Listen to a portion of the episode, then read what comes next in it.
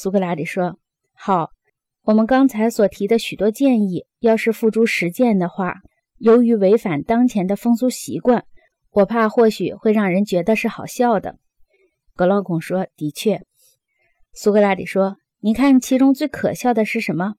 难道不显然是女子在健身房里赤身裸体的和男子一起锻炼吗？不仅年轻女子这样做。”还有年纪大的女人，也像健身房里的老头一样，皱纹满面的，看上去很不顺眼。可是他们还在那儿坚持锻炼呢，这不是再可笑没有了吗？格劳孔说：“呀，在目前情况下，似乎有些可笑。”苏格拉底说：“关于女子体育和文艺教育的改革，尤其是关于女子要受军事训练，如携带兵器和骑马等等方面的问题。”我们既然开始讨论了，就得坚持下去。文人雅士们的俏皮话、挖苦话，我们是必定会听到的，千万不要怕。格劳孔说：“你说的很对。”苏格拉底说：“我们既然出发了，在立法征途上，虽然遇到困难，也绝不能后退。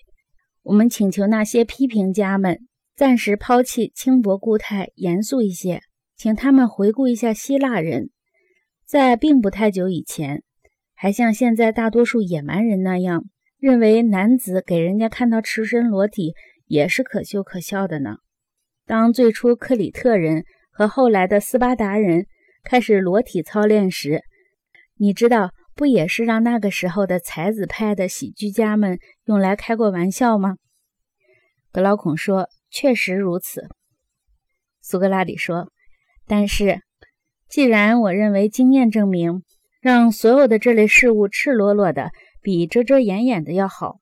而且，眼睛看起来可笑的事物，在理性认为最善的事物面前，往往会变得不可笑。那么，也就说明了下述这种人的话乃是一派胡言。他们不认为邪恶是可笑的，倒认为别的都是可笑的。他们不去讽刺愚昧和邪恶，却眼睛盯着别的对象加以讥讽。他们一本正经地努力建立起某种别的美的标准，却不以善为美的标准。